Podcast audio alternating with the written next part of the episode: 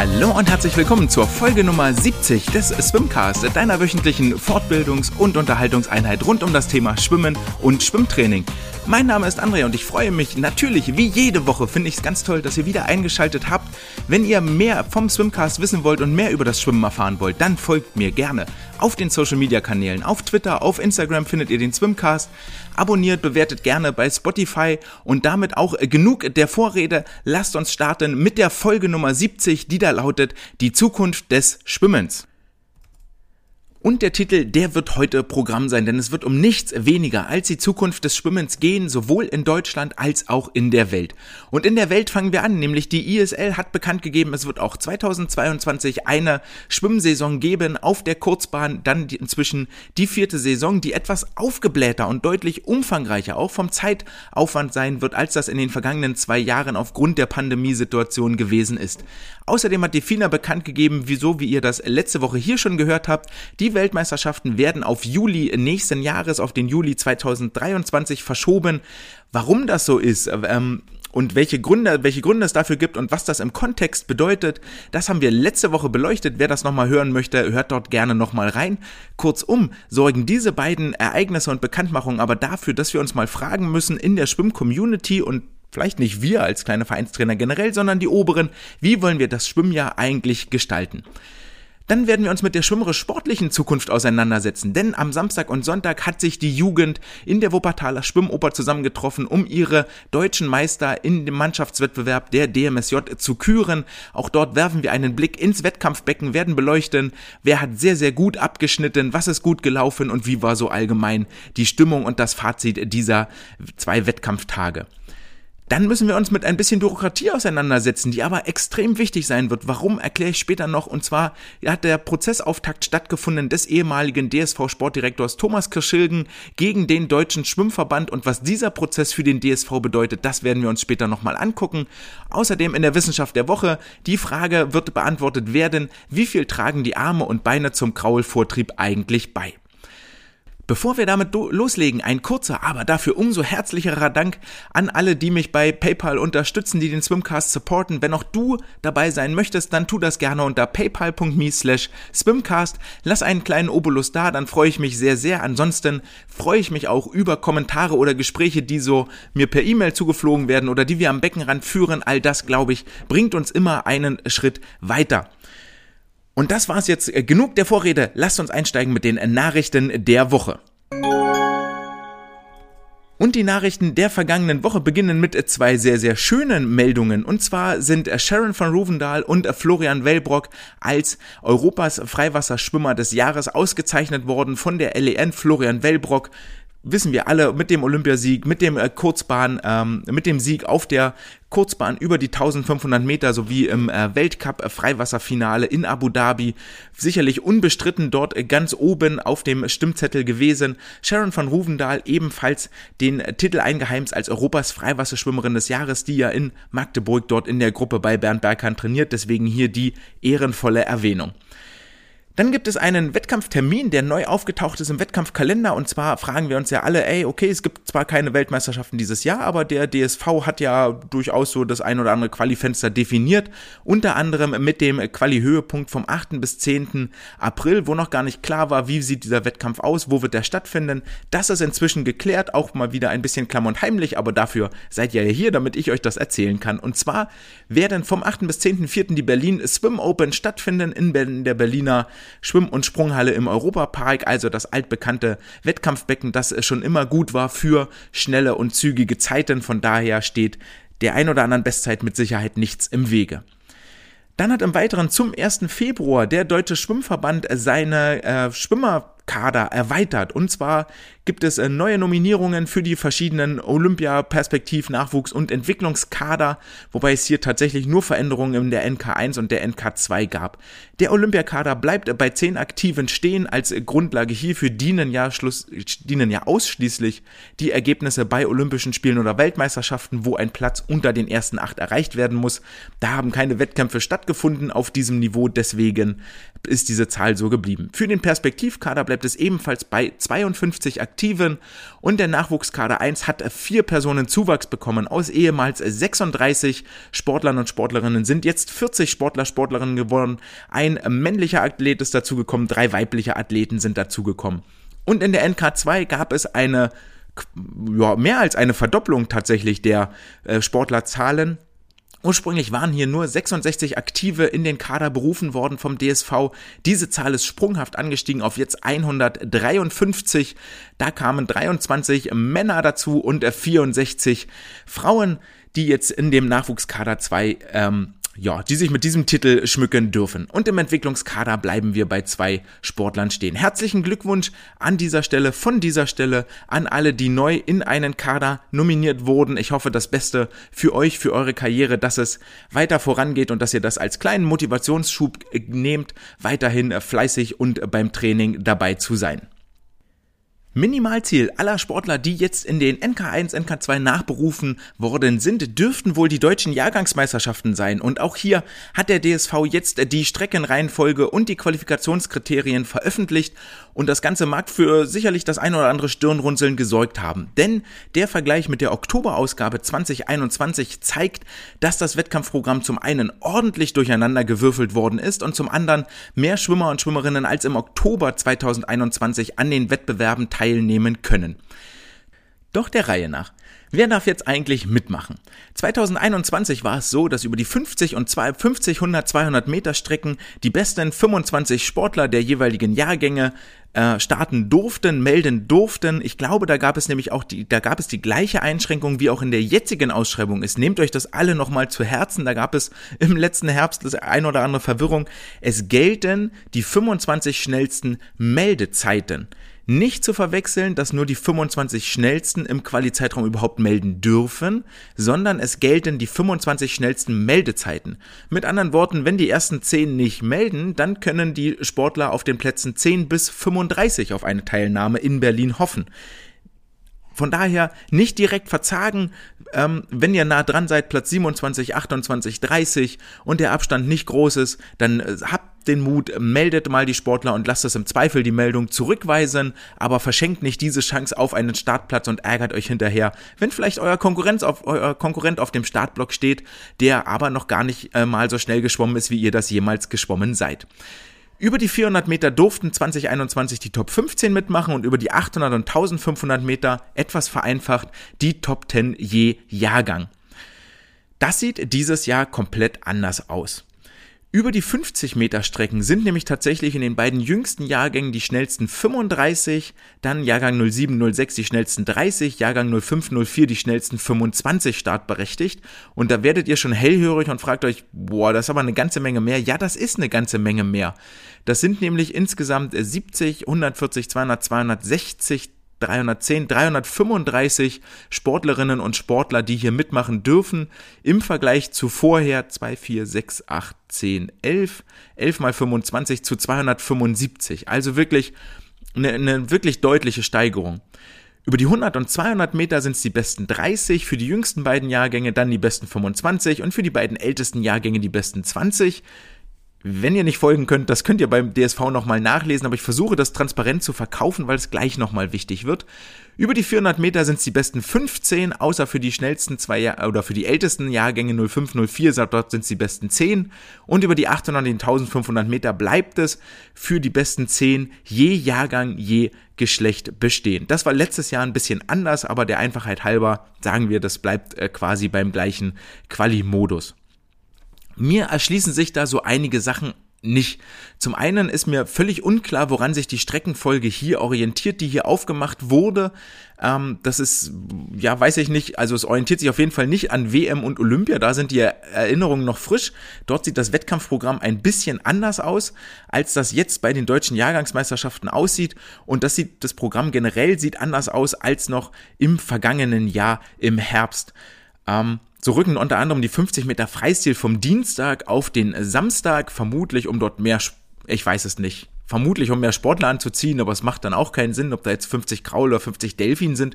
Es sind ja keine Bestzeit oder keine Meld keine, keine Pflichtzeiten vorgegeben, sondern es ist ja grundsätzlich immer die gleiche Anzahl äh, Schwimmer, Schwimmerinnen, die dort startet. Nun ja, es ist wie es ist. Ähm, so sieht das Programm jetzt aus. Guck da nochmal rein und nach. Das bete ich jetzt nicht einmal alles runter, weil nämlich viel interessanter ist der Aspekt, dass mir auch völlig unklar ist, warum so viele Starter über die 50er erlaubt werden. Gerade in den jungen Jahrgängen 08, 09, die sind jetzt 13, 14 Jahre alt und dort dürfen 35 Aktive über die 50 Meter Brust ins Wasser springen und sich freuen, dass sie mal den, bei den deutschen Jahrgangsmeisterschaften dabei waren. Wie interessant das allerdings später für die längere Entwicklung ist, das ist, steht in Frage, weil grundsätzlich bildet das ja einen Anreiz für die Coaches, für die Trainer, für die Trainingsgruppen. Und als Sportler wisst ihr selber, guckst du auf die Qualikriterien und sagst, alles klar, die besten 35, da habe ich ja meine besten Chancen, äh, da kommt die, die höchste, höchste Sportlerzahl rein, ähm, da versuche ich mich zu qualifizieren. Wir haben ja bei den jungen Jahrgängen 0809 auch nicht das Problem, wie bei den älteren, dass so viele ausscheiden, dass ich über die 100 und 200 Meter Strecken ein sehr, sehr breit gestreutes Starterfeld habe mit sehr, sehr hohen Leistungsfluktuationen und mit einer sehr, sehr hohen Leistungsbreite. Sondern bei den Jungen sind ja alle noch mit dabei und eigentlich möchte ich doch als Landesverband den Anreiz setzen, so wie wir das Jahrzehnten seit Jahren diskutieren, über die Mittellangstrecke 100 Meter können wir uns drüber streiten, aber über die 200, 400 Meter dort die Sportler hinzutrainieren, dort eine aerobe Basis zu schaffen, dort eine Belastungsverträglichkeit zu schaffen, um dann später im Jahrgang von mir aus 07, 06, das Jahr drauf, mich Richtung 50, 100 Meter zu spezialisieren oder dann auf den 200, 400 zu bleiben oder in den Langstreckenbereich sogar dann reinzugehen und dort rein zu trainieren. Also für mich hier wirklich, wirklich schleierhaft, warum 35 Sportler, die 50 Brust schwimmen dürfen, aber nur 30 Sportler, die 200 Meter Brust. Das hätte ich tatsächlich vollkommen umgedreht um eben den Trainingsanreiz zu schaffen, bei den jungen 13-, 14-Jährigen eine aerobe Grundlage zu schaffen. Natürlich immer ohne das Anaerobe zu vernachlässigen. Auch das ist inzwischen klar. Nur mit Kilometerschrubben wird's auch nicht, sondern die Sportler müssen auch lernen, schnell zu schwimmen. Aber dieses Kilometerschrubben in den jungen Jahren, dieses Beibringen in geringer Belastung mit einer effizienten Technik ein hohes Schwimmtempo zu erreichen, das ist derart essentiell, was wir hier so ein bisschen über Bord werfen mit Hilfe dieser Quali-Kriterien, die ja dann auch eine Orientierung Orientierung am Trainingsinhalt bieten oder ein, ein Trainingsziel bieten vielmehr. Ähm, das finde ich verkehrt, weil das Ziel jetzt heißt mit Sicherheit im Großteil, lass uns auf die 50 Meter gehen, das ist ja toll. Und damit verbauen wir uns ganz viel von der Leistungsvoraussetzung, die dann für spätere Entwicklungsschritte eigentlich notwendig ist. Meiner Meinung nach hm, nicht so richtig die klügste und die beste Entscheidung. Das ist aber nur meine bescheidene Meinung. Ihr dürft gerne eine andere haben und mich die auch wissen lassen, wenn ihr wollt. Gerne per Mail an andre.swimcast.de. Und damit kommen wir zum nächsten aufregenden Thema aus den Reihen des DSV. Und hier wird's jetzt richtig, richtig spannend und interessant. Denn wir kommen damit zum Prozessauftakt ehemaliger DSV-Sportdirektor Thomas Kirschilgen gegen den Deutschen Schwimmverband.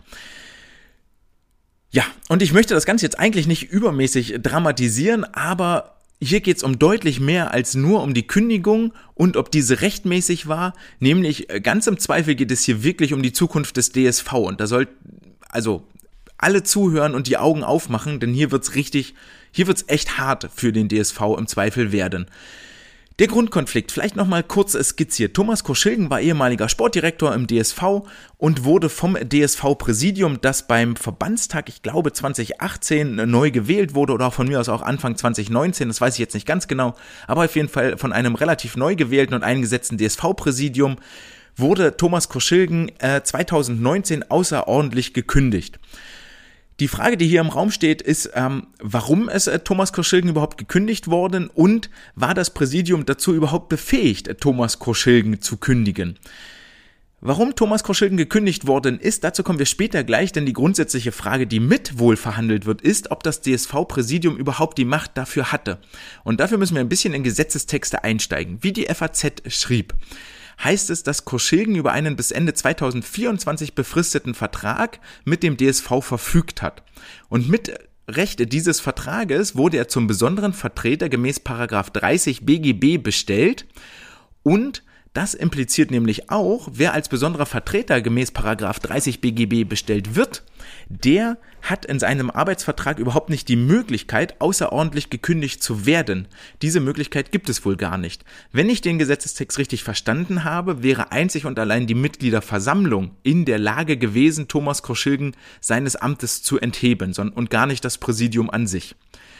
Das ist schon mal ein Problem Nummer eins, was wir hier haben das wohl an diesem ersten Veranstaltungstag oder an diesem ersten Verhandlungstag überhaupt nicht zur Debatte stand, aber möglicherweise noch eine Rolle spielen wird, dann wisst ihr jetzt, woher dieser Twist dort im Zweifel kommt. Worum es jetzt am ersten Verhandlungstag überhaupt erstmal ging, ist der Kündigungsgrund. Und da hat sich der DSV sehr, sehr lange in Schweigen gehüllt.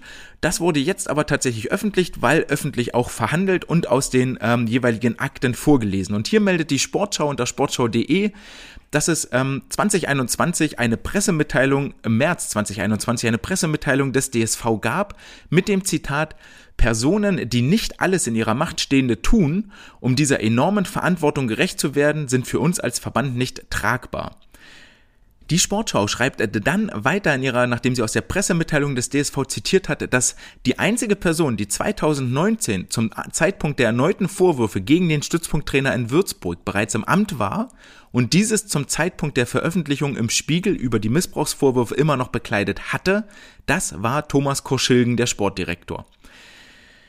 Ohne dass die DSV-Pressemitteilung jetzt hier ganz konkret Namen nennt und sagt, äh, Thomas Koschilgen hat nicht alles in seiner Macht Stehende getan, um eben diesen sexuellen Missbrauch, der dort im Raum stand, der jetzt auch verhandelt wurde in Würzburg, wo es noch kein rechtskräftiges Urteil gibt. Auch das spielt im Zweifel nochmal eine Rolle in der Berichterstattung, wo es kein rechtsmäßiges Urteil gibt, hat, hat Thomas Koschilgen nicht alles in seiner Macht Stehende getan, um eben diesen sexuellen Missbrauch aufzuklären. Das hat der DSV bisher nie so öffentlich gesagt, dass das der Kündigungsgrund war. Das wissen wir jetzt aber. Das heißt, Kündigungsgrund Nummer eins ist diese, ich habe es hier mal so genannt, unterlassene Hilfeleistung im Missbrauchsskandal. Der Kündigungsgrund Nummer zwei, den der DSV anführt, ist, dass Thomas Koschilgen wo unerlaubte Fördermittel für Norbert Warnatsch beantragt hat, der, wie wir alle wissen, in Magdeburg als Stützpunkttrainer mit fungiert. Ähm, das ist ja, zweite Kündigungsgrund und dann gab es wohl einen Tag vor Verhandlungsbeginn vom DSV noch einen dritten Kündigungsgrund, der eingereicht worden ist, aber an diesem ersten Tag deswegen aufgrund der Kürze der Einreichung noch nicht thematisiert werden konnte, weil sich natürlich erst beide Parteien damit auseinandersetzen müssen. Soweit, so schwierig die Gemengenlage. Ich fasse nochmal zusammen. Also Kündigungsgrund Nummer eins, der wohl schon im März 2024 auf dem Papier stand, als Thomas Koschilgen auch im März 2024 gekündigt wurde, war unterlassene Hilfeleistung im Missbrauchsskandal und später wurde dann noch nachgeschoben, das stand wohl in der ersten Kündigung dann auch gar nicht drin, sondern später wurde noch ein zweiter Grund für die Kündigung nachgeschoben, nämlich das Erschleichen, so heißt es hier, Erschleichen von Fördermitteln für Norbert Warnert. Ohne dass Norbert Warnert jetzt dafür kann, aber dass der die Fördermittel für die Trainerstelle, um die es hier geht, die Norbert Warnert gerade bekleidet, ähm, hätte auch jeder andere sein können. Dann wäre es aber kein Erschleichen gewesen. Es geht darum, dass Norbert Warnatsch ehemaliger Stasi-Mitarbeiter in der DDR gewesen ist und aufgrund dieses Ranges nicht gefördert werden darf. Lassen wir jetzt mal so im Raum stehen, da bin ich ehrlich gesagt nicht im Thema, um das jetzt hier weiter zu diskutieren oder zu analysieren, aber das ist die Faktenlage dort an dieser Stelle. Die Sportschau.de zitiert weiter aus vorangegangenen Gerichtsprozessen, wo nämlich auch schon ähm, im Vorfeld Thomas Koschilgen gegen Presseberichte vorgegangen war, die äh, denen er üble Nachrede unterstellt hat. Unter anderem sind das dann die üblichen Boulevardmedien, sowas wie Bild, die dann verbreiteten, äh, Thomas Koschilgen musste gehen, weil er im Missbrauchsskandal eben keine Hilfestellung geleistet hat, weil er dort untätig geblieben ist, weil er sich dadurch, ist meine Worte, mitschuldig gemacht hat. Mit Sicherheit falsche Worte. Dort zitiert, äh, zitiere die Sportschau, dass äh, Thomas Koschilgen bereits zuvor hatten einige Medien spekuliert, der Sportdirektor Koschilgen sei Hinweisen auf die mutmaßlichen Übergriffe durch Lurz nicht ausreichend nachgegangen. Gegen diese Behauptung war der Sportdirektor mit Erfolg presserechtlich vorgegangen. Also hier war es schon so dazu gekommen, dass tatsächlich die Printmedien, die darüber berichtet hatten, mit dem Verweis Koschilgen, sexueller Missbrauch, oh, das war Kündigungsgrund und das war ja alles rechtens, dort ist Thomas Koschilgen schon presserechtlich dagegen vorgegangen und hatte Erfolg bei diesen Klagen. Und das sollte jetzt wirklich, wirklich stutzig machen. Jetzt heißt es nämlich, dass es vor Gericht, und das wiederum berichtet die FAZ, dass das, äh, das vor Gericht vom DSV ein Vergleich vorgelegen hat. Der Richter, dem war wohl sehr daran gelegen, dass man hier einen Vergleich findet, dass sich nicht in ein Verfahren ergangen werden muss, das sich zum einen sehr lange hinziehen kann, weil dann E-Mails und Dokumente und Anrufe und ähnliches gesichtet und bewertet werden müssen, mit Zeugenaufsagen und allem. Das kann tatsächlich eine Weile dauern. Und hier hat äh, jetzt die FAZ äh, zitiert, das Gericht errechnete den Gegenwert bei bis zu 140.000 Euro Jahresgehalt, Leistungen für den Ruhestand sowie einer Prämie von 60.000 Euro für den Fall, dass der Vertrag nicht verlängert wird, auf mehr als 500.000 Euro hoch. Daher kommen diese 500.000 Euro, die hier kolportiert sind. Der Anwalt des Schwimmverbandes des DSV bot als Vergleich eine auf Juni 2021 datierte einvernehmliche Trennung an, also drei Monatsgehälter sowie ein sehr gutes Zeugnis, das Thomas Koschilgen ausgestellt werden sollte. Huh. Und das ist jetzt ein ganz schöner, äh, ganz schöner Batzen Geld.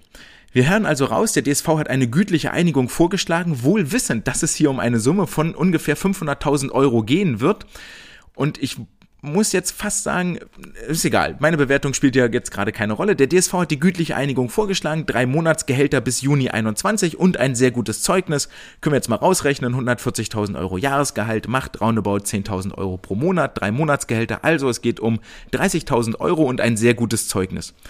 Inwiefern jetzt für einen 61-jährigen Sportdirektor, der sowohl im Leichtathletikverband als auch im DSV seine Arbeit geleistet hat, ein sehr gutes Zeugnis überhaupt ein Lokangebot ist, das sei mal dahingestellt. Ähm, die drei Monatsgehälter, wenn es um einen Streitwert von 500.000 Euro geht, sind halt auch arg wenig. Und genau aus diesem Grund hat die äh, Gegenseite um Thomas Korschilgen dieses Angebot auch abgelehnt, unter anderem deshalb, weil er vom DSV eine öffentliche Entschuldigung gefordert hatte. Darauf hat sich der DSV aber nicht eingelassen, was nun dazu führte, dass es vor Gericht im außergerichtlichen Vergleich keine Einigung gibt und wir hier dieses Verfahren jetzt sehen werden, mit allem, was dazugehört und mit aller Schlammschlacht, die dann wohl mehr oder weniger dazugehören wird. Thomas Koschilgen wird auch noch mit den Worten zitiert, dass er sagte, mein Ruf muss wiederhergestellt werden, ich habe Zeit, ich werde das Verfahren aussitzen. Und jetzt habt ihr die Gemengelage mitbekommen und könnt euch selber ein Urteil bilden und könnt euch selber vielleicht hoffentlich eine Meinung bilden, wie hier die Karten gerade gemischt sind. Für mich sprechen eigentlich im Großen und Ganzen drei Sachen dafür, dass Thomas Koschilgen hier ganz klar einen Vorteil auf seiner Seite hat. Und die ersten beiden sind auch ziemlich fest. Zum einen, er hat schon presserechtlich gegen Spekulationen geklagt, die ihn in der Nähe dieses Missbrauchsskandals rücken, dass er dort äh, falsch gehandelt hatte und hat diese Verfahren gewonnen. Das wird ihm ausreichend Rückendeckung gegeben haben, um eben zu sagen, nein, diese Abfindung oder das, was ihr mir angeboten habt, das schlage ich aus. Ich möchte die 500.000 Euro haben. Ich gehe hier den vollen Gamble. Und er wird sich mit seinen Anwälten hingesetzt haben und die werden ziemlich genau evaluiert haben und bewertet haben, wie stehen denn deine Chancen, diese 500.000 Euro oder welcher Betrag auch immer das ist, wirklich zu bekommen. Sie werden zu dem Schluss gekommen sein, deine Chancen sind gar nicht schlecht, sondern sehr, sehr gut.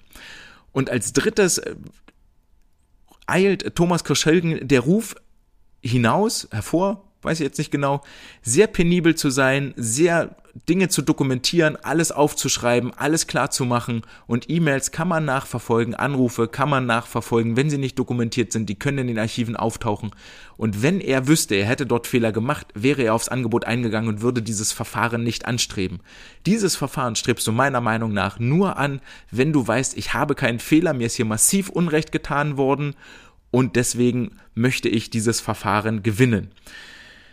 Das heißt, wir müssen uns ernsthaft für den DSV damit auseinandersetzen, was bedeutet es, wenn der Deutsche Schwimmverband dieses Verfahren verliert und die kolportierten 500.000 Euro Abfindung oder diesen Finanzwert wirklich zahlen muss. Und da wird es nämlich richtig, richtig eng.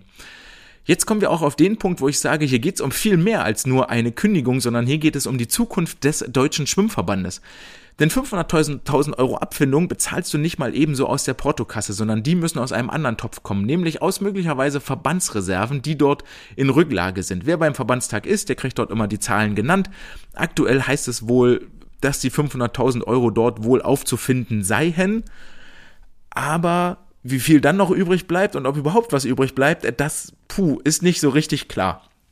Ähm, sollte der DSV aufgrund dieses Gerichtsurteils, das wir vielleicht so Ende des Jahres, würde ich es jetzt mal taxieren, Richtung Herbst erwarten können, Aufgrund dieses Gerichtsurteils und der damit einhergehenden Kosten, und es geht ja nicht nur um die Abfindung gegen Thomas Kirschilgen, sondern es geht um die Gesamtverfahrenskosten, da hängen auch noch Anwälte mit dran, da hängen Gerichtskosten mit dran, also es wird richtig, richtig bitter. Ähm, sollte der DSV aufgrund dieses Verfahrens zahlungsunfähig werden, weil er kein Geld mehr hat, das soll ja passieren, dann haben wir ein Problem. Was passiert dann nämlich laut Satzung? Laut Satzung sollte der DSV zahlungsunfähig sein, dann springen die Landesverbände mit ihren Finanzreserven ein. Das heißt, ihr könnt jetzt alle mal in euren eigenen Landesverband gucken und euch überlegen, wie monetär, wie gut ist der wohl aufgestellt? Und da wird euch relativ schnell klar, dass die Landesverbände das wohl schon argumentiert bekommen, dass sie auch nicht zufällig eine halbe Million irgendwo rumliegen haben. Nicht mal alle zusammen addiert. Das heißt also, die Landesverbände sind auch zahlungsunfähig was kommt denn dann? Irgendjemand muss den, muss das ja bezahlen. So, bei, bei irgendwem wird am Ende der Gerichtsvollzieher vor der Tür stehen und das Geld versuchen einzutreiben und die, den Überweisungsschein beihaben. Dann springt das BMI ein, das Bundesministerium des Innern. Die ganzen Nationalverbände sind dem BMI unterstellt und das Bundesministerium des Innern springt dann als letzter, als letzte Instanz mit ein. Weil ein Sportverband, wie der DSV einer ist, kann nicht bankrott gehen. Der der kann nicht aufgrund einer Zahlungsunfähigkeit dann einfach verschwinden von der Bildfläche, sondern der DSV bleibt als Konstrukt erhalten, auch als Rechtskonstrukt, gerade im Kontext der europäischen und der, des Weltschwimmverbandes. Aber das BMI springt dann ein, muss diese 500, wird diese 500.000 Euro Abfindung übernehmen müssen aus irgendeinem Reservoir. Und damit wird es dann aber auch entsprechende Konsequenzen für den DSV geben. Das heißt, können wir uns jetzt alle vorstellen, wenn äh, dein, dein oberster Dachverband, der, der eigentlich überhaupt nicht einspringen soll, weil du hast ja eine gewisse Autorität, äh, Autarkie, also eine gewisse Selbstständigkeit als Nationalverband, wenn der dich rausboxen muss aus so einem Krempel, weil du da Bockmist gebaut hast, dann wird es sehr, sehr schwer mit zukünftigen äh, finanziellen Mitteln, mit zukünftigen Maßnahmen, mit zukünftiger Reputation, mit all den Anträgen, die da so kommen. Und das kann dann schon relativ düster aussehen für die Zukunft des Deutschen Schwimmverbandes. Das ist jedenfalls der aktuelle Stand im Verfahren äh, Thomas Koschilgen gegen den DSV. So stellen sich die Frontlinien dar und jetzt kann sich jeder von euch selber ein Bild machen, wer da wohl die besseren Karten hat, wer in der besseren Ausgangslage ist. Und vielleicht könnt ihr auch eine kleine Wette abschließen, wer gewinnen wird das Verfahren am Ende. Jetzt lasst uns dieses äh, sehr, sehr dunkle Thema hinter uns lassen und ein bisschen mehr, mehr in die fröhliche, äh, in die brighter, in die eine fröhlichere Zukunft gucken. Und zwar in die ISL-Saison Nummer 4. Da habe ich letzte Woche ja noch geungt und gemustmaßt, dass die Zeichen für eine neue ISL-Saison ziemlich gut stehen, weil die ganzen Social-Media-Kanäle noch äh, voll im Flow sind, nicht ausgestorben und nicht leer, sondern weiterhin Werbung machen und Content kreieren. Und da waren dann auch schon in der vergangenen Woche die Nachrichten da. Es wird eine vierte ISL-Saison geben geben. Hurra! Doch vorher, Breaking News, bevor wir uns mit der ISL auseinandersetzen, gibt es noch eine inoffizielle Information aus den FINA-Reihen, die mh, hm, ist jetzt nicht bestätigt oder wie sonst üblich äh, doppelt gecheckt, aber so grundsätzlich macht das zu viel Sinn, um irgendwie falsch zu sein und wäre ganz clever. Denn die FINA plant wohl angeblich, ihr merkt schon, der ein oder andere Konjunktiv ist dabei, anstelle der verschobenen WM im Mai sollen stattdessen dort die Weltcup-Stationen stattfinden. Im Frühjahr 2022, also in drei Monaten, soll dann der FINA Weltcup stattfinden. Das Ganze ist ähm, noch nicht offiziell bestätigt und nicht spruchreif, aber dann wäre zumindest im Mai internationale Highlights gesetzt, was mit Sicherheit nicht das Schlechteste ist für den Schwimmsport, um Nachrichten zu produzieren, Zeiten zu produzieren, um Geschichten zu produzieren. Dass die WM nun inzwischen offiziell verschoben ist, das habe ich euch schon ganz am Anfang gesagt. Hier nochmal der Vollständigkeit halber. Die Weltmeisterschaften in Fukuoka sind verschoben auf den Juli 2023, genauer gesagt vom 14. bis 30.07.2023. Und damit schlagen wir den Bogen einmal zurück zur ISL. Und ihr werdet gleich hören, warum ich vorher den ganzen FINA-Kladderadatsch noch abgearbeitet habe, weil wir nämlich am Ende dieses ISL-Blocks uns mal den Schwimmkalender im Ganzen angucken werden. Doch vorher International Swimming League hat gesagt, ey, wir müssen was irgendwie anders machen, wir müssen länger im Gespräch bleiben, wir müssen die Saison ein bisschen aufplustern und wir müssen vor allen Dingen gucken, dass wir uns neue Märkte erschließen, dass wir neues Zuschauerpotenzial erschließen. Wir dürfen nicht nur in Europa rumschwimmen, sondern sollten vielleicht auch mal den anderen Kontinenten einen Besuch abstatten und das tun sie mit der neuen Saison. Gute Nachricht ist schon mal, vier Monate vor Saisonstart ist bekannt gegeben, dass es am 3.6.2022 losgehen wird. Also schön in den Sommerferien, in den deutschen Sommerferien. Wenn ihr also am Strand liegt, könnt ihr parallel zugucken, wie eure Idole und Favoriten sich denn dort so im Wettkampfbecken schlagen. Wie soll die ESL-Saison nun aussehen? Grundsätzlich bleibt das Gerüst bleibt identisch. Es wird eine Regular Season geben, also eine normale Saison, wo jeder gegen jeden schwimmt. Von dort qualifizieren sich die acht schnellsten, acht besten Teams für die Playoffs und aus den Playoffs wiederum die vier besten Teams für das Finalmatch. Jetzt ist die Regular Season in zwei Blöcke allerdings unterteilt und zwar geht Block Nummer 1 vom 3.6. bis zum 3.7.2022 und wird dort ausschließlich in Nordamerika ausgetragen werden. So zumindest der Plan, um dort den amerikanischen Kontinent mit zu befriedigen, um den dort auch ähm, ja, was ich gerade schon gesagt habe, neue Märkte, neue Zuschauer zu erschließen. Und ganz im Gegensatz zur FINA, die seit ewigen Zeiten nichts mehr in den USA an äh, Weltcup oder an WMs hat ausrichten lassen, sucht die ISL nun ganz konkret den Weg zum äh, zu USA Swimming. Auch die Kanadier liegen ja dort mit den Toronto Titans nicht fern. Dort soll es also einen Monat im Wettkampfbecken hoch hergehen. Anschließend geht es für den zweiten Teil der Regular Season vom 25. August bis zum 7. Oktober, also über anderthalb Monate, zurück nach Europa, wird dort in verschiedenen Schwimmbädern, Schwimmhallen ähm, wohl um Bestzeiten und äh, Mannschaftspunkte gekämpft werden, geschwommen werden, bevor es dann für die Playoffs schlussendlich vom 22. Oktober bis zum 4. Dezember wieder zurück nach Nordamerika geht für den ersten Block, für die ersten drei Matches und für die letzten drei Matches wird es in den asiatisch-pazifischen Raum gehen. Vermutlich hier auch, um zum einen die Fans der Toronto Titans anzusprechen, um zum anderen den Reisestress für die australischen Athleten ähm, kurz zu halten, um auch den Reisestress für die asiatischen Athleten kurz zu halten. Denn wir dürfen nicht vergessen, Europa diese privilegierte Situation, okay, wir fliegen mal zwei Stunden von, keine Ahnung, von Berlin nach Neapel oder wir fahren aus dem Ruhrgebiet nach Eindhoven mit dem Auto ungefähr 60 Minuten. Bedeutet für die australischen Sportler, wir müssen vom anderen Ende der Welt in den alten Kontinent fliegen, haben 10 Stunden Zeitverschiebung, guckt sich dann in Australien eh kaum noch jemand an, wenn sie es überhaupt gucken wollten, die ganzen Wettbewerbe und äh, ich kann nicht mal eben wieder zurückfliegen, sondern ich muss dann für die ganzen zwei Monate mit Weltcup und allem Pipapo, muss ich dann hier bleiben und bin weg von der Familie. Dem möchte die ISL mit Sicherheit ein bisschen ähm, entgegenwirken, indem sie jetzt hier den asiatisch-australischen Raum und den äh, nordamerikanischen Raum mit erschließt. Ähm, Genau, bevor es dann eben zum Finalmatch Ende Dezember ist es jetzt terminiert, das glaube ich nicht, ehrlich gesagt. Warum, kommen wir gleich dazu. Ende Dezember nach Nordamerika terminiert. Also viel Reisestress ähm, über alle Kontinente, aber grundsätzlich mal was anderes sehen und wenn die Pandemie nicht ganz so schlimm ist, ist das eigentlich auch ganz gut. Lass uns mal zuerst mit der Regular Season auseinandersetzen. Wie schon gesagt, das sind zwei Blöcke vom 3.6. bis 3.7. und vom 25.8. bis 7. Oktober. Also einmal ein Monat, einmal anderthalb Monate. Und die Frage, die sich jetzt über diese ganze ESL-Saison mit all ihren in der Summe 24 Matches, 16 in der Regular Season und 8 über Playoffs und Finale, die Frage, die sich hier stellt, ist natürlich, wie viel Star Power wird da letztendlich drinstecken? Ich glaube, wir dürfen uns nicht der Illusion hingeben und das, dem möchte ich ganz gezielt entgegenwirken, weil dann wird's echt eine Enttäuschung. Diese Budapest-Bubble, die wir hatten 2020, die wird einmalig bleiben. Das war ein großartiges Event mit allen Stars der Szene, die sich dort ordentlich das Wasser um die Ohren geschwommen haben. Das war richtig gut anzusehen. Wohin wir uns jetzt bewegen, ist tatsächlich eher in so eine Richtung eine Saison Fußball-Bundesliga, Basketball, NBA, NFL, was euch immer interessiert, Handball, wie auch immer. Auch dort ist es nicht so, dass jedes Spiel in der Bundesliga, nicht jedes Spiel in der Champions League, nicht jedes Spiel in der NBA oder sonst wo ist ein absolutes Highlight und ein unbedingtes Must-See, sondern 90 Prozent der Spiele, die dort stattfinden, plätschern so vor sich hin.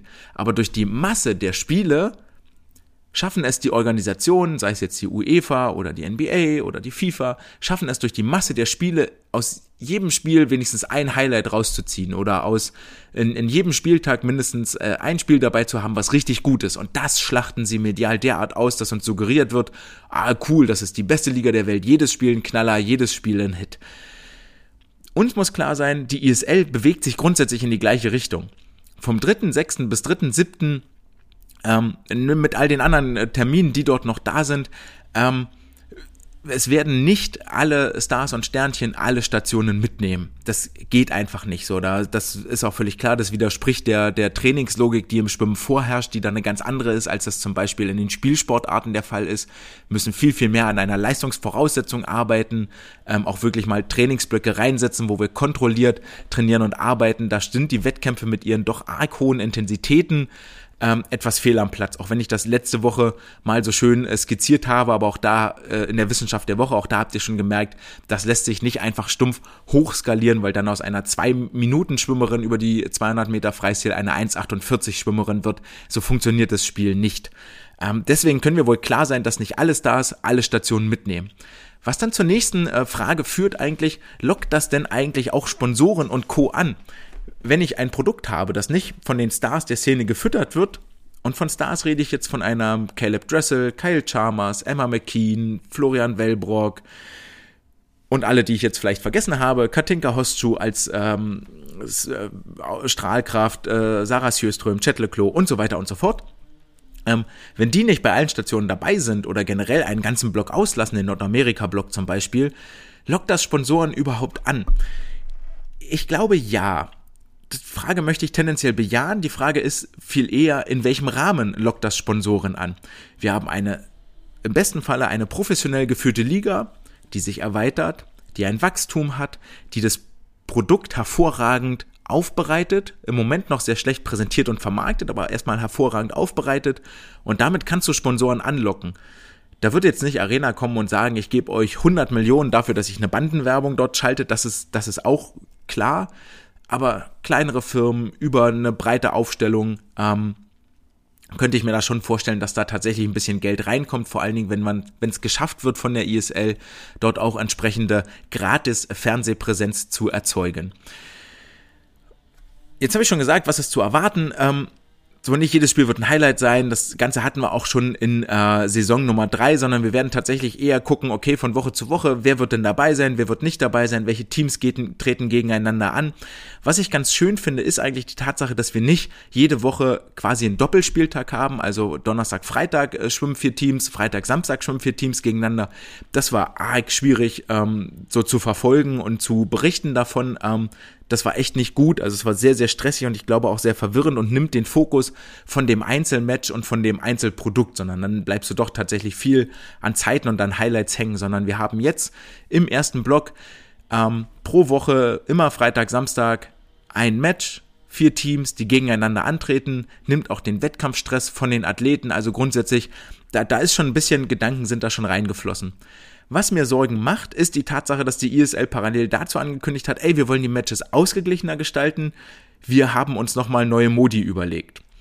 Wo ich mir denke, ja, das ist, Nee, also macht mal keine neuen Modi, guckt mal hin, dass ihr die, die ihr jetzt habt, nochmal etwas vereinfacht kriegt oder behaltet die erstmal bei, damit die Leute mit etwas Bekanntem in die neue Saison einsteigen können. Also wenn sie sich jetzt an die äh, Checkpoint-Points gewöhnt haben, nehmt die nicht wieder weg oder verändert die nicht nochmal. So, da haben wir uns jetzt vielleicht dran gewöhnt, wie das Spiel funktioniert, ähm, verändert da nicht so viel. Es gibt mit Sicherheit Verbesserungspotenzial. Ich hatte das mal für die Skins so angedeutet, dass man zum Beispiel sagt, äh, sind ja immer äh, Skins werden ja aus der 400 Lagen Staffel ähm, die Sieger der 400 Lagen Staffel dürfen dann jeweils eine Lage für die Skins äh, streichen, sodass dann über alle drei Runden, die dort stattfinden, immer die gleiche Lage geschwommen wird. Schöner wäre natürlich, wenn, oder interessant fände ich, wenn der Drittplatzierte in der 400 Lagen Staffel die Lage für die erste Skinsrunde festlegt, der Zweitplatzierte die Lage für die zweite Skinsrunde und der Sieger dann die Lage für die letzte Skinsrunde, also wo es Mann gegen Mann, Frau gegen Frau, Head to Head gegen, ins Wasser geht. Das fände ich spannend, weil dann musst du wirklich Sportler auf den Startblock stellen, die vielseitig sind und nicht diese Inselbegabung haben. Das, glaube ich, hätte nochmal echt einen, echt einen tollen Reiz. Lange Rede, kurzer Sinn. Wir werden eine ISL-Saison Nummer 4 haben, die uns die komplette zweite Jahreshälfte über begleiten wird. Das ist sehr, sehr schön. Wir haben was zu berichten. Wir haben vielleicht auch deutsche Spitzenathleten dort mit im Wasser, die sich präsentieren können und diese Fläche nutzen können. Jetzt drücken wir die Daumen. Vier Monate für Saisonstart wissen wir schon mal, wann die Termine sind und dass es wieder losgeht. Dass also auch alsbald äh, Fernsehpartner bekannt gegeben werden, dass wir alsbald auch wissen, wo können wir das Ganze gucken und im besten Falle können wir das Ganze gratis gucken, ohne dass der Stream auf der ISL-Seite ständig zusammenbricht. So. Was bedeutet das aber jetzt für die Zukunft des Schwimmens, für die Zukunft des internationalen Schwimmsports? Das ist ja das Thema, die Zukunft des Schwimmens der heutigen Folge und äh, die ISL reiht sich dort ein und wirft nämlich einige Fragen auf.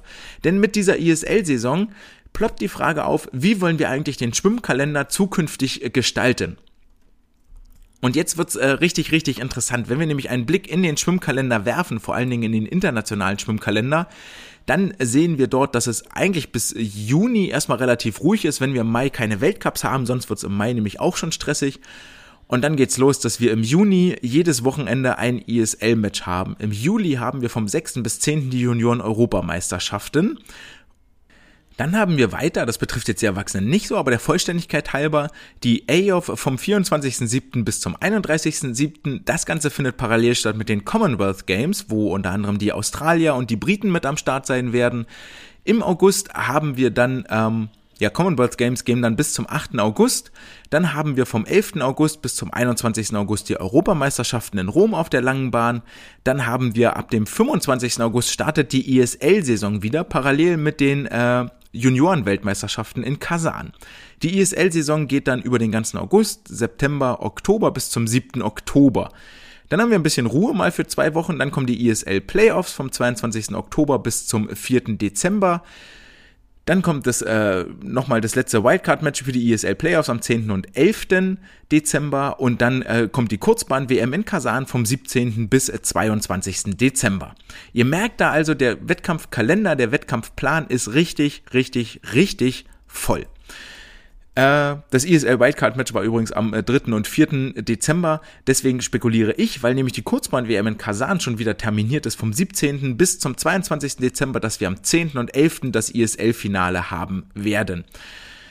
Aber das seht ihr jetzt schon, der Kalender ist halt richtig, richtig voll. Und für die Top-Athleten heißt das vielleicht final, jedes Wochenende könnte ich einen Wettkampf schwimmen. Und zwar kein Dorfschwimmfest, sondern mit der, also die ISL ist dann quasi schon fast das Dorfschwimmfest, weil Commonwealth Games geht es um viel Ehre und um Titel, bei einer Europameisterschaft geht es um viel Ehre und Titel, bei der Kurzbahn-WM geht es um Titel und um Preisgelder, beim Weltcup geht es um Titel und Preisgelder, in der ISL geht es auch reichlich um Preisgelder, also eine absolute goldene Badewanne, die sich für die Schwimmer hier auftut, die sie ordentlich mit den Händen leer schöpfen können, aber auch völlig unerwartetes Terrain, denn wir wissen nicht, ob die Schwimmer einmal pro Woche einen Wettkampf schwimmen können und wie sich das im Laufe einer ganzen Saison auswirkt.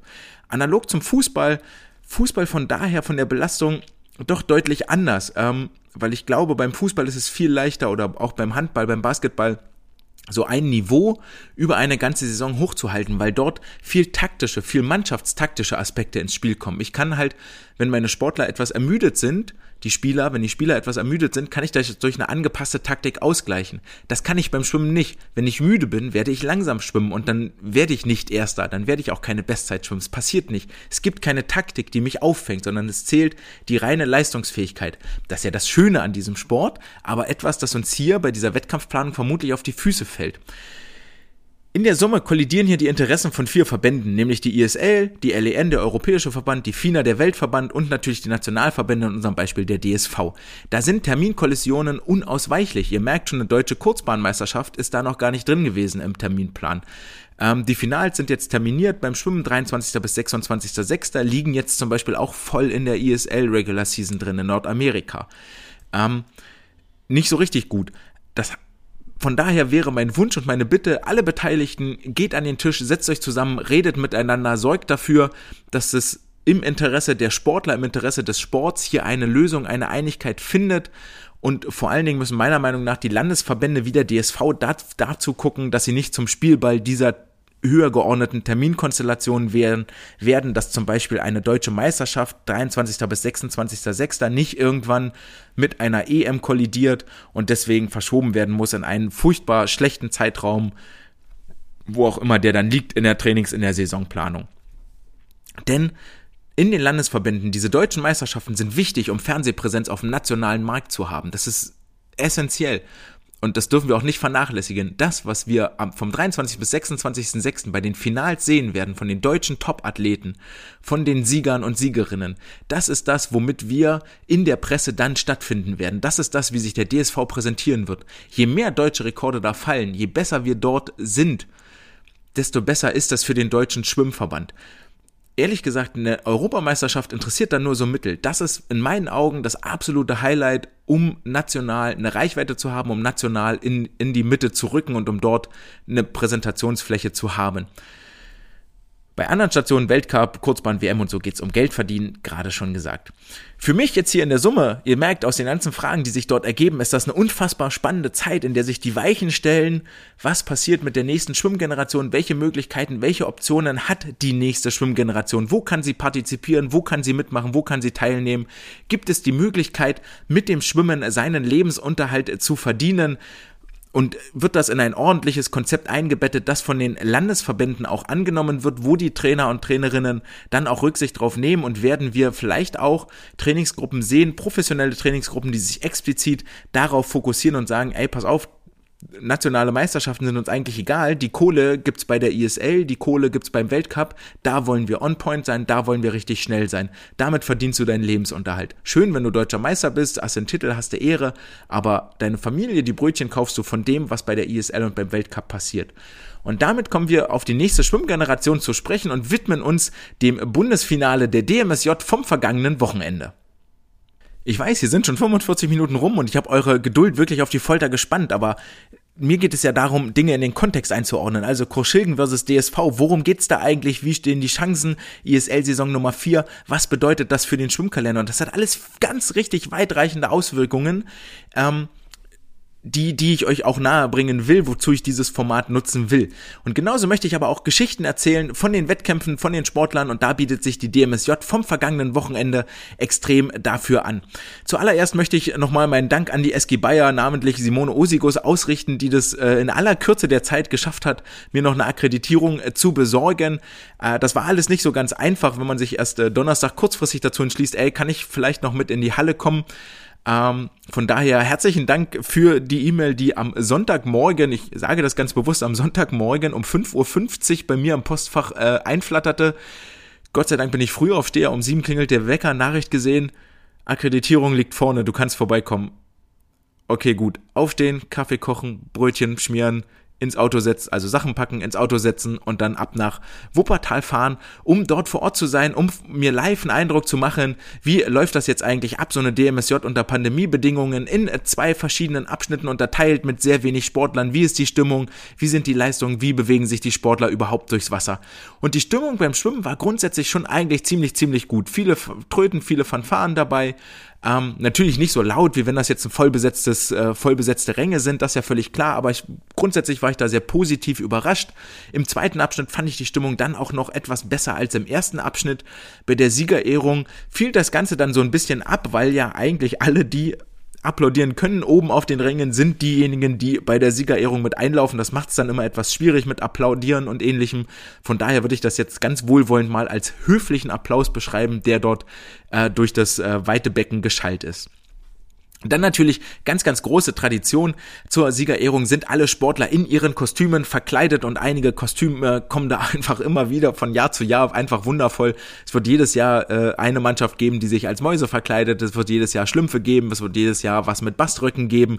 Das, was mir dieses Jahr gefehlt hat, war tatsächlich, äh, in der Regel sind immer die, die Mädchen, jungen Frauen dabei, die sich dann einmal richtig in Schale werfen mit Abendgarderobe, mit Kleidchen und äh, Schuhe machen die wenigsten, aber so richtig mit Abendgarderobe und Schminken schminken und hübsch machen.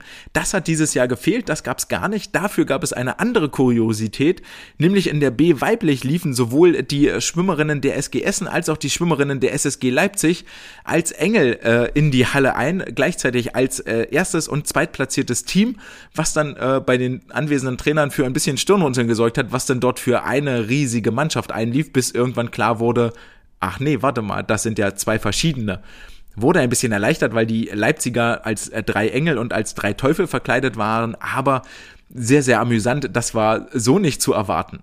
Absolute Highlights für mich bei der Kostümierung waren auf jeden Fall aufblasbare Dinos und aufblasbare Sumo-Ringer. Das war schon sehr, sehr witzig, weil man vor allen Dingen dieses Dino-Bild, äh, kennt ihr alle dieses Kostüm, ist ein aufblasbarer Dino, darauf sitzt ein, sitzt ein Mensch, da sind so die Beine an den Dino-Korpus genäht und unten die Dino-Beine sind das, wie der, wie der kleine Junge dann dort läuft, aber das kriegst du im Kopf nicht auseinander, dass der selber läuft und nicht draufsetzt. Wahnsinnig witzig. Äh, Bierflaschen waren auch mit dabei. Grüße gehen auch raus nach Leipzig an dieser Stelle. Ähm, war schon sehr, sehr amüsant und wir haben da ein paar Mal ordentlich geschmunzelt am Beckenrand. Also herzlichen Dank an alle Sportlerinnen und Sportler für diese Kostümunterhaltung, die dort stattgefunden hat. Kommen wir zum Sportlichen ein bisschen mehr. Insgesamt gab es bei dieser DMSJ 12 Nachschwimmen und das ist eine ordentliche Zahl. Ähm, ich habe mir die Mühe gemacht, da nochmal nachgeguckt. 2020 waren es fünf beim Bundesfinale, 2019 waren es acht, 2018 waren es wiederum nur fünf Nachschwimmen. Also mit zwölf sind wir hier schon echt ganz, ganz, ganz weit vorne dabei. Keine Ahnung, woran das liegt, ob die Kampfrichter sehr picky waren und sehr wählerisch und ähm, dort wirklich wollten oder ob die äh, Schwimmer und Schwimmerinnen einfach ein bisschen das Staffelschwimmen verlernt haben. Das nur als kleiner Rand über die Leistungen. Was gibt es sonst über den Wettkampf zu berichten? Ähm, insgesamt, äh, es gab einige Nachrücker und das war mal wieder puh, sehr, sehr schlecht kommuniziert. Ähm, weiß jetzt nicht genau, ob das in der Ausschreibung drin stand, dass es diese Option gibt. Wir sind uns alle einig und das möchte ich nicht als Kritik verstanden wissen. Wir sind uns alle einig, Nachrücker sind viel besser als leere Bahnen. Als Beispiel sei hier die A männlich angeführt, die ohne Nachrücker mit lediglich äh, drei Teams äh, geschwommen wäre. Jetzt mit Nachrücker waren es immerhin vier, also ein Team mehr. Ähm, alles besser als leere Bahnen und jeder, der dort starten kann, soll auch dort starten. Es ist ein Wettkampf-Highlight auf nationaler Ebene. Du bist am Ende des Tages deutscher Meister. Es ist eine deutsche Meisterschaft und welche Bedeutung die haben kann, habe ich auch in Mülheim erlebt, weil die Teams, die DMSJ-Sieger geworden sind, sind dann auch immer anschließend ähm, bei der Wahl zur Mannschaft des Jahres vom Stadtsportbund dann auch Mannschaft des Jahres geworden. Also es hat schon weitreichende Bedeutung hier und von daher ähm, lass die Sportler mitmachen, Wettkampferfahrung sammeln und dort Luft schnuppern, kann immer motivierend wirken und alles super sein. Wäre halt einfach schön gewesen, wenn das Ganze etwas transparenter kommuniziert worden wäre.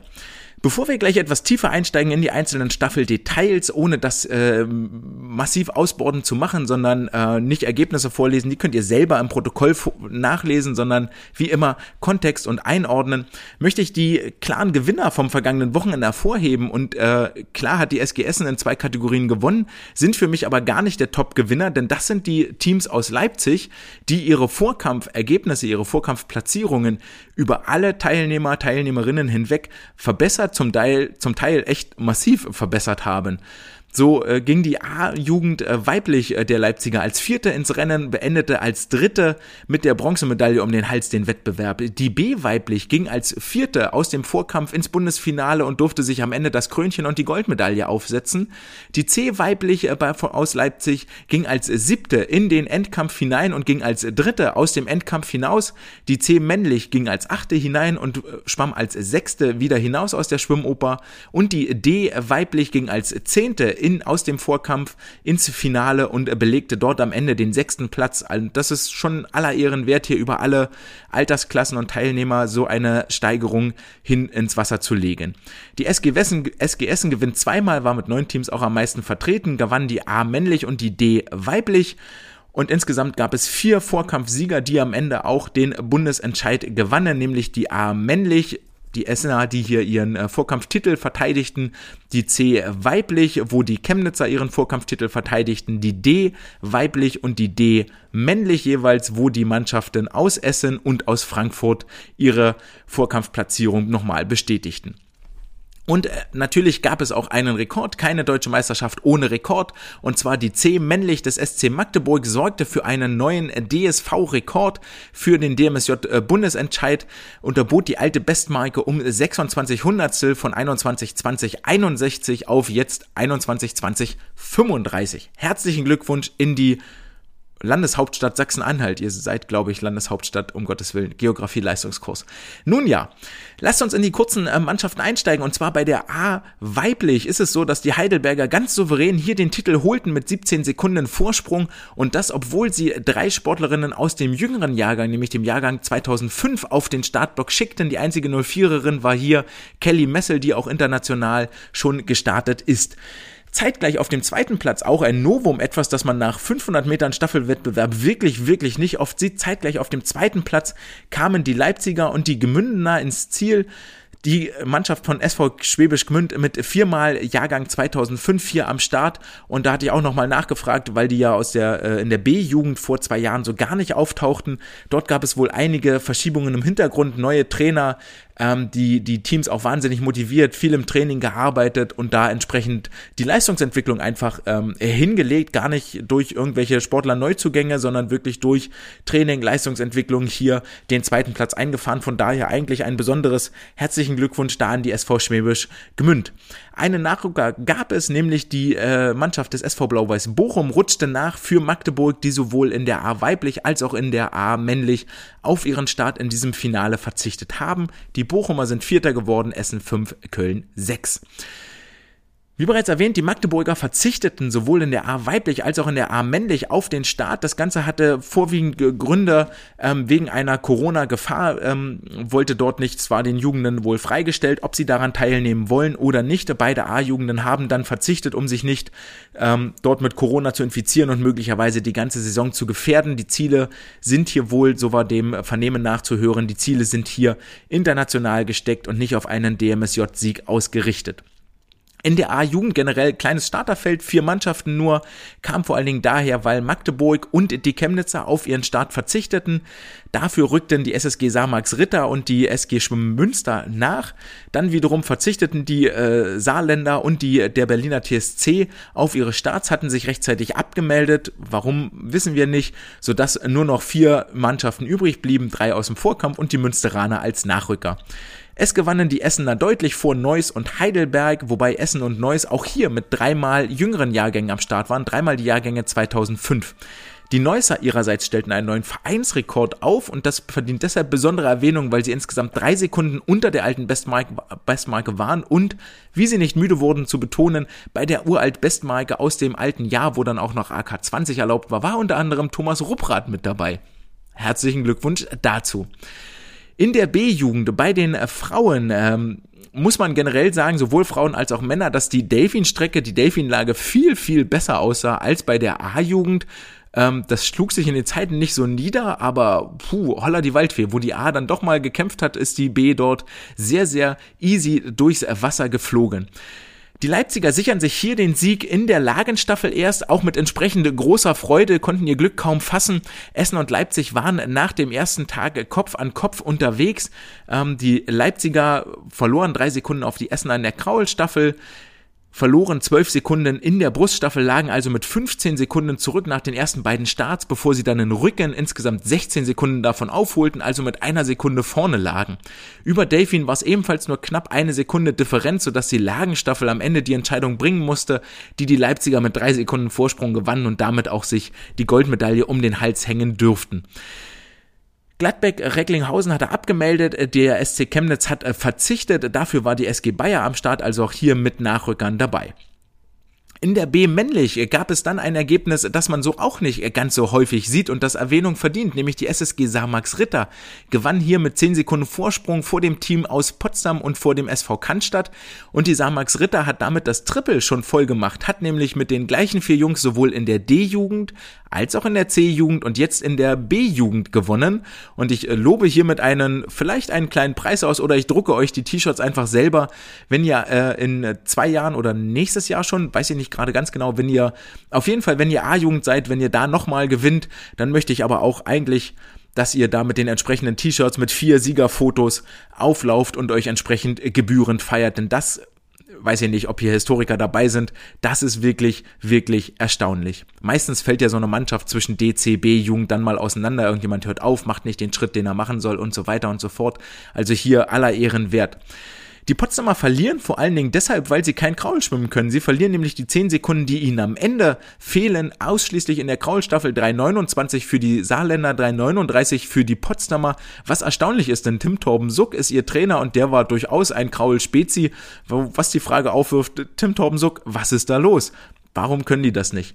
Die Cannstätter auf dem dritten Platz dreimal mit Jahrgang 2007, also auch hier ähnlich wie vorhin bei den Gemündenern und bei den Essenern und Neussern ähm, ja, ein äh, frohes Blick, ein froher Blick in die Zukunft, denn ihr seid nächstes Jahr der ältere Jahrgang. In der C- und D-Jugend waren jeweils zwölf Teams am Start. In der C-Jugend weiblich dominiert der Osten, indem sie die ersten drei Plätze einheimsen. Es gewinnen die sächsischen Chemnitzer vor den sachsen-anhaltinischen Hallenern und den sächsischen Leipzigern, bevor dann die Cannstädter den vierten Platz belegen. Halle und Cannstatt, also die zweit- und viertplatzierten, haben echte Probleme. In Delfin liegen dort 13 bzw. 10 Sekunden hinter ihren direkten Konkurrenten zurück. Da ist wohl noch einiges an Trainingsarbeit zu leisten. Die Chemnitzer gewinnen in einer Zeit von 22 Minuten und 15 Sekunden, liegen damit nur drei Sekunden über der DSV-Bestmarke. Also auch hier durchaus knapp an dem, was jemals als schnellste Zeit geschwommen worden ist. Die C-Jugend männlich darf sich ihrerseits über einen neuen DSV-Rekord freuen. Herzlichen Glückwunsch nach aus Magdeburgs 21-21 eure Siegerzeit. Gefolgt von den Regensburgern auf Platz 2 und den Mittelfranken, der SG Mittelfranken auf Platz 3, die mit nur vier Sekunden Vorsprung vor der SG Bayer hier sich über die Bronzemedaille freuen durfte. Auffällig hierbei noch neben dem DSV-Rekord, dass das Team der äh, der SG Dresden, Dresdner DSC, DSC ist es, glaube ich, ähm, auf äh, Richtung Top 5 unterwegs war, vielleicht sogar Richtung Medaille, dann aber am zweiten Tag nicht mehr starten konnte, weil sie wohl Samstagabend einen Corona-Fall hatten. Schade, schade, gute Besserung an der Stelle in die Landeshauptstadt von Sachsen. Und damit kommen wir zum letzten Jahrgang, zur letzten Altersklasse, nämlich die D weiblich und die D männlich, die jüngsten, die kleinsten, die wirklich echt noch, äh, boah, wahnsinnig klein sind, gerade so im Kontrast, wenn man vorher die, die, die A und die B und die C sieht passiert da einiges körperlich in den zwei Jahren von der D zur C. Und die D war noch wahnsinnig äh, ja, dementsprechend wahnsinnig jung unterwegs. Hier gewann bei den äh, Mädchen, gewann die SG Essen mit nur drei Sekunden Rückstand zur DSV-Bestzeit 51,52, DSV-Bestzeit bei 21, äh, 21,52 für die Essener, 21,49 die DSV-Bestzeit. Und die Essener durften sich über reichlich äh, Vorsprung äh, freuen, hatten nämlich insgesamt 33 Sekunden Vorsprung vor der Mannschaft der SG Dortmund auf Platz 2, die ihrerseits 27 Sekunden Vorsprung vor der SG Mittelfranken hatte. Das heißt also, die Essener liegen eine Minute vor der SG Mittelfranken und zwischen Essen Dortmund und Dortmund Mittelfranken klafft eine ordentliche Lücke. Also da wird äh, wirklich sehr, sehr gute Nachwuchsarbeit aktuell geleistet. Die Frage ist dann natürlich immer, können, kann das nach oben durchgezogen werden? Sind die nächsten Schritte auch, nachdem ich so starken Nachwuchs habe, sind die nächsten Schritte in den nächsten Trainingsgruppen auch so gelegt, dass auf diesem Fundament wirklich aufgebaut werden kann oder ist das nur ein Strohfeuer, um jetzt möglichst schnell zu sein, ohne die langfristige Perspektive im Kopf zu haben? Die äh, SSG Samax Ritter muss im Finale, äh, muss am letzten Tag dann nochmal das Lagen nach, die Lagenstrecke nachschwimmen und fällt dabei dann vom fünften auf den siebten Rang ab. Das wird sicherlich ein kleiner Wermutstropfen sein. So war es auch am äh, Beckenrand dann mal zu erleben. Das war doch ein sehr, sehr trauriger Blick bei den kleinen Mädels. Aber ich wiederhole hier nochmal, was ich auch schon vor Ort gesagt habe. Ihr habt jetzt schon 100 Meter mehr trainiert als die Konkurrenz und habt damit den ersten kleinen Vorsprung für das nächste DMSJ-Finale schon mal dabei. Auch hier gab es einen Nachrücker, die SG Neukölln rückte nach für die Wasserfreunde Spandau 04. Das heißt also, dieser Startplatz bleibt auch in der Landeshauptstadt bestehen. Damit kommen wir zur letzten Wertung der D männlich. Hier gibt es eine extreme Streuung auf den Plätzen 9 bis 12, also auf den letzten Plätzen 9, 10, 11 und 12. Denn auf Platz 9 liegt der SC Wiesbaden mit einer Minute hinter den acht platzierten Essenern. Auf Platz 10, also auf, hinter den Wiesbadenern, liegt der SV Darmstadt mit nochmal 40 Sekunden Rückstand, dann 30 Sekunden danach der SV Halle und nochmal 30 Sekunden danach die SG Dortmund. Das sind riesige Lücken, die sich da auftun und ähm, zeugt so ein bisschen davon eine einheitliche, also wirklich ein homogenes Feld mit ganz viel Spannung haben wir hier eigentlich nicht. Es gewann die SG Frankfurt mit 22 Sekunden Vorsprung. Dahinter war es dann tatsächlich aber eng, nämlich Aqua Berlin 22,48, SCW Eschborn eine Sekunde dahinter 22,49 und nur zwei Sekunden dahinter die SG Münster, die acht Sekunden vor den Mittelfranken lag und jetzt sagen wir der Vollständigkeit halber Heidelberg auf Platz 6, Köln auf Platz 7. Damit herzlichen Glückwunsch an alle, die sich über neue Bestzeiten und Medaillenplatzierungen freuen konnten. Und ich hoffe, das gibt euch Motivation für eure schwimmerische Zukunft, damit ihr mit weiteren Leistungen in den kommenden Jahrgängen, Altersklassen und deutschen Jahrgangsmeisterschaften glänzen könnt.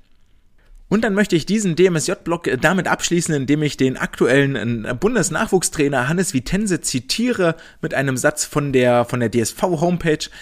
Er sagt nämlich, bei solchen Mannschaftswettbewerben weiß man nie, was passiert, da wächst man schnell auch einmal über sich hinaus in der Mannschaft und holt dann ruckzuck ein paar Sekunden auf. Zum Teil fallen da Bestzeiten, an die man das ganze Jahr nicht mehr herankommt. Staffelwettkämpfe sind ein sehr attraktives Format für den DSV, sodass wir überlegen sollten, inwieweit man solche Formate im Jahresverlauf gegebenenfalls noch ausbauen kann. Da bin ich tatsächlich voll bei ihm, denn was ich nie verstanden habe hier in Nordrhein-Westfalen ist die Tatsache, dass die DMSJ quasi das größte Ding für die Jugend ist. Es ist das Event schlechthin. Wohingegen dann aber Staffelwettbewerbe bei normalen Wettkämpfen quasi nie ausgeschrieben sind. Bei so einem Dorfwettkampf, Standardwettkampf, Überprüfungswettkampf gibt es keine ausgeschriebenen Staffeln und das verstehe ich nicht, weil Staffeln nämlich genau das tun. Sie schweißen das Team zusammen, sie sorgen dafür, dass man als Mannschaft gemeinsam etwas erreicht und das ist etwas, wollen wir ja alle hin und hören wir immer wieder, oh, aus Amerika, ey, das ist ein Team und man stimmt für seine Mannschaft und College und geil. Und hier gibt's keine Staffelausschreibung. Das, was nun der allererste Schritt ist, ein Mannschaftsgefühl zu, zu, zu erzeugen. Habe ich damals in Hamburg, als ich äh, Chefe war und dort ähm, auch mit den Sportlern weiter weggefahren bin, als das jetzt in NRW der Fall gewesen ist, habe ich es immer ganz anders gehandhabt. Dort immer pauschal die Staffeln mitgemeldet. Immer. Es war gar keine Frage. Staffel ausgeschrieben, wir melden Staffeln mit. Die schnellsten vier Sportler qualifizieren sich dafür. Und da gab es dann auch mal Verschiebungen. Dann ist mal jemand reingerutscht und dann ist mal jemand rausgefallen. So, aber die schnellsten vier qualifizieren sich dafür. Hat dann auch für ein bisschen Anspruch im, im Training mitgesorgt. Dann hieß es Richtung Norddeutsche Meisterschaften. Ja, hier, äh, passt auf, ihr habt die Chance, Mädels, 4x200 Graul, könntet ihr unter der Normzeit bleiben, würde ich euch melden, aber seht zu, dass ihr da kommt. Und dann hast du sofort vier Mädels, die dafür kämpfen und sich im Training gegenseitig pushen und sagen, ey komm, das wollen wir zusammen machen. Und das zieht wieder die ganze Gruppe mit. Also absolutes Pro-Argument, diesen Staffelwettbewerb äh, weiter zu fördern und für euch als Trainer, als äh, Vereine auch wirklich wahrzunehmen. Absolute Empfehlung, absolute äh, ja, Empfehlung, absoluter Rat von meiner Seite. Jetzt sind wir schon 64 Minuten dabei und uns fehlt noch eine Sache, nämlich die Wissenschaft der Woche. Zur Wissenschaft der Woche haben wir ich mir ein äh, Paper vorgenommen, nicht wie angekündigt letzte Woche. Es geht um nicht um Psychologie von Trainern, was, warum erfolgreich, warum manche nicht erfolgreich. Ich hab's wieder nicht geschafft, äh, weil ich gerade nebenbei, nebenbei in Anführungsstrichen, äh, meine Doktorarbeit tatsächlich schreibe und damit äh, vollgeknallt bin sondern ein etwas leichteres Thema, wo ich nicht ganz so, wo ich nicht den ganzen Tag dranhänge, um euch das vernünftig zu verkaufen. In diesem Thema geht es um die Relative Contribution of Arms and Legs in Humans to Propulsion in 25 Sprint Front Crawl Swimming. Auf Deutsch übersetzt, es geht um den äh, relativen Beitrag der Arm- und Beinbewegung, der menschlichen Arm- und Beinbewegung, von wem sonst, okay. Äh, es geht um den relativen Beitrag der Arm- und Beinbewegung zum Vortrieb innerhalb eines 25 Meter Kraulsprintes. Das Ganze ist ein etwas älteres Paper, nämlich aus 1998, erschien im European Journal of Applied Physiology und es waren wieder französische Forscher um Deschaux, Arsoc und Rouard. Worum geht's hierbei? Wenn das nicht aus dem Titel schon klar wird, möchte ich euch die Motivation vielleicht nochmal erklären. Ein alter Satz, der mich durch meine Schwimmerkarriere begleitet hat, war damals, ohne Beine merkt ihr das, macht das Schwimmen keinen Spaß. Und wir alle kennen nun dieses alte Gefühl, der Trainer steht am Beckenrand und wedelt mit den Unterarmen auf und ab und zeigt dir als Sportler, ey, hier, 10 mal 400 Kraul, mehr Beine, mehr Beine, mehr Beine. Und puh, wir alle kennen das und äh, äh, jetzt ist natürlich die Frage, okay, wie viel tragen denn die Beine überhaupt bei? Sind die so wichtig oder ist das nur einfach ein riesiger Muskel, der mir Sauerstoff wegzieht? Ich für meinen Teil war da immer ein bisschen im Vorteil, weil Beine schwimmen konnte ich echt gut. Probleme waren bei 10x200 Kraularme mit Pedals, da bin ich jetzt eher so mittel vom Fleck gekommen und war, äh, habe mich da im Sog eher mitziehen lassen. In der C-Lizenz damals haben wir gelernt, okay, Armbewegung sorgt für 70% des Vortriebs, Beinbewegung sorgt für 30% des Vortriebs. Wieder andere Theorien sagen, okay, die Beine sind lediglich dafür da, um eine ordentliche Wasserlage zu gewährleisten, damit die Füße hochkommen, damit die nicht hinten ins Wasser absinken und halten die Rumpfmitte, den Körper, die Stabi halten den dort stabil und sorgen dafür, dass du nicht unkontrolliert von links nach rechts ruderst. Sieht man dann auch relativ häufig, wenn man äh, diese Nachwuchsschwimmer, sprich die 13-Jährigen mal mit einem Poolboy schwimmen lässt, dann merkt man relativ schnell, dass die echt völlig unkontrolliert mit der Hüfte so von links nach rechts, von rechts nach links und da gar keine Kontrolle mehr über ihren Körper haben. Stimmt das denn jetzt aber mit all diesen Gerüchten und Theorien, ähm, die wir da äh, jetzt in den, in den Raum geworfen haben? Stimmt das, dass die Beine so wichtig sind und so viel beitragen bei einem Kraulsprint? Tragen die 30 Prozent bei und wie misst man das denn eigentlich überhaupt?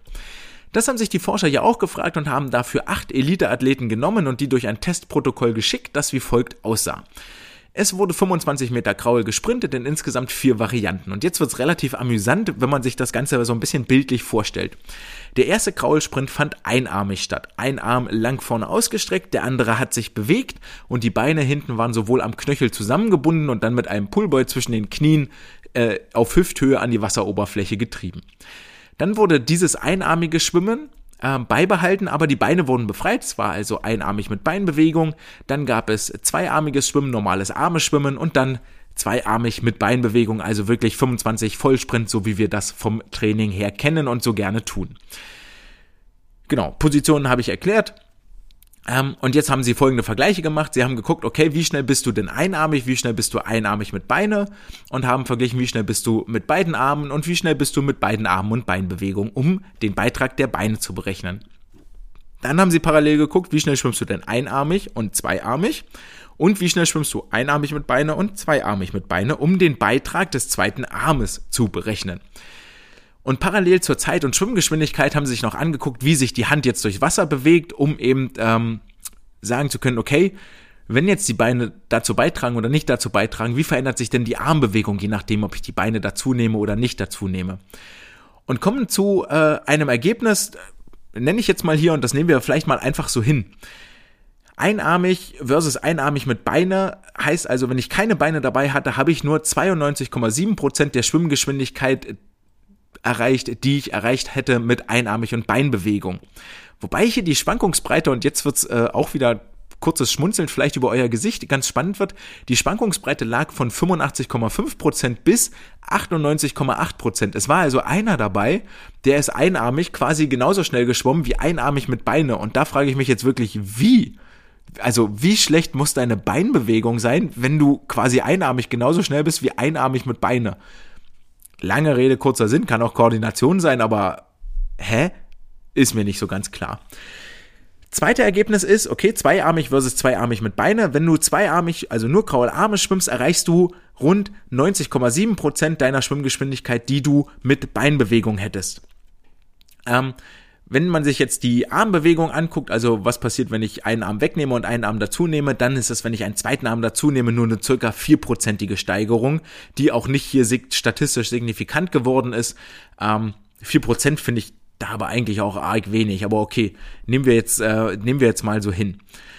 Jetzt ist aber die grundsätzliche Frage, woher kommt die Steigerung? Also zum einen ist ja völlig klar, Sport, äh, die Forscher sagen hier so, roundabout 10% wirst du schneller, wenn du die Beinbewegung mit dazu nimmst. Das heißt also, ordentliche Beinbewegung sorgt dafür, dass ich 10% schneller werde. Das ist schon mal nicht so schlecht. Oder ähm, um es in Werten nochmal auszudrücken, von einarmig ohne Beine zu einarmig mit zwei Beinen nehme ich 0,13 Meter pro Sekunde an Geschwindigkeit zu. Bei zweiarmig zu zweiarmig mit Beinen nehme ich 0,16 Meter pro Sekunde zu. Das ist relativ viel. Wir haben ja häufig mal über Geschwindigkeiten gesprochen. Das ist relativ viel, was hier tatsächlich passiert. Also Beinbewegung grundsätzlich schon erstmal wichtig. Aber was passiert da? Schieben mich die Beine einfach nur mehr vorwärts und addieren sich auf die Armbewegung auf? Oder verändert sich auch die Armbewegung? Und da konnten sie zeigen, dass sich auch die Armbewegung tatsächlich ein bisschen mit verändert. Dafür haben sie den Kraularmzyklus unter Wasser in drei Phasen unterteilt. Zum einen der Arm geht mit der, mit der Hand vorne rein, dann wird er sich so ein bisschen nach vorne gestreckt, dann geht die Hand abwärts und dann geht die Hand rückwärts. Ist relativ einfach, können wir erstmal so hinnehmen, damit du das unterteilen kannst und wirklich auch irgendwas daran berechnen kannst. Und da merken Sie, dass vor allen Dingen der Anteil der Armstreckung, also wenn der Arm nach vorne gestreckt wird, die wird am Gesamtzyklus größer, nämlich sowohl in der Zeit, die es am Gesamtzyklus einnimmt, als auch in der zurückgelegten Strecke, die ich in dieser Phase mache. Ist jetzt relativ klar, weil dass die Strecke weiter wird, die ich in der Streckung zurücklege, ist klar, weil die Beine mich ja parallel in dieser Streckbewegung vorwärts schieben. Ähm, Zeitlich wird's auch ein bisschen länger, weil ich mir ein bisschen mehr Zeit brauche, vermutlich, um hier das Wasser zu fassen und zu greifen, weil es nicht mehr, weil es, weil ich eine höhere Schwimmgeschwindigkeit habe, ist ein bisschen schwerer, dann das Wasser zu greifen. Die Hand bewegt sich ebenfalls weniger weit rückwärts, völlig klar aus den gleichen Gründen, weil die Hand bleibt quasi an der Stelle, die Beine schieben mich mit vorwärts und dadurch habe ich etwas bewegtes Wasser. Das heißt, ich kann es besser greifen und dann mehr meine Kraft übertragen, als wenn ich so komplett ruhiges Wasser greife. Da brauche ich sehr viel Kraft, um da wirklich vorwärts zu kommen. Wenn ich mich ein bisschen bewege, ist einfach einfacher und dann habe ich nicht so viel Slip, dann rutsche ich nicht so viel vorbei und schiebe aktiv mehr Wasser nach hinten. Beides lässt schlussendlich, also sowohl die Geschwindigkeitsmessung als auch jetzt die Veränderung der Schwimmtechnik darauf schließen, dass ich mehr Vortrieb generiere, wenn die Beine in die Schwimmbewegung mit involviert sind. Als Fazit nehmen wir mit, die alten Trainer hatten wirklich beileibe nicht Unrecht. Und mit dieser alte Spruch, ohne Beine merkt ihr das, macht das Schwimmen keinen Spaß, ist schon eigentlich ganz richtig, weil Spaß macht das Schwimmen ja auch, wenn ich gewinne oder Bestzeit schwimme und ohne Beine wird das einfach sehr, sehr schwierig. Die 70-30-Regel ist nicht haltbar, wo, davon sind wir sehr weit weg, ist eher so 90% Arme, 10% Beine, aber es bleibt dabei, schnelles Schwimmen, bedingt schnelle Beinbewegungen. Siehe aktuelle Sportler wie Matthew Sates, wie Kyle Chalmers, Emma McKean, die alle von ihrer Beinbewegung leben und zehren. Damit sind wir am Ende der heutigen Folge auch angekommen und ich möchte die Möglichkeit nutzen und die Gelegenheit nutzen, nochmal das ein oder andere Schlusswort ähm, hier lassen, denn ich weiß, dass wohl vieles von dem, was wir heute thematisiert haben, können wir als kleine Vereinstrainer oder als Sportler nicht aktiv ändern. Gute Nachricht ist eigentlich, betrifft uns ja dann zumeist nicht. Ne? Das Thema, DS, Thema ISL, WM, internationaler Schwimmkalender kann mir dann eigentlich auch egal sein.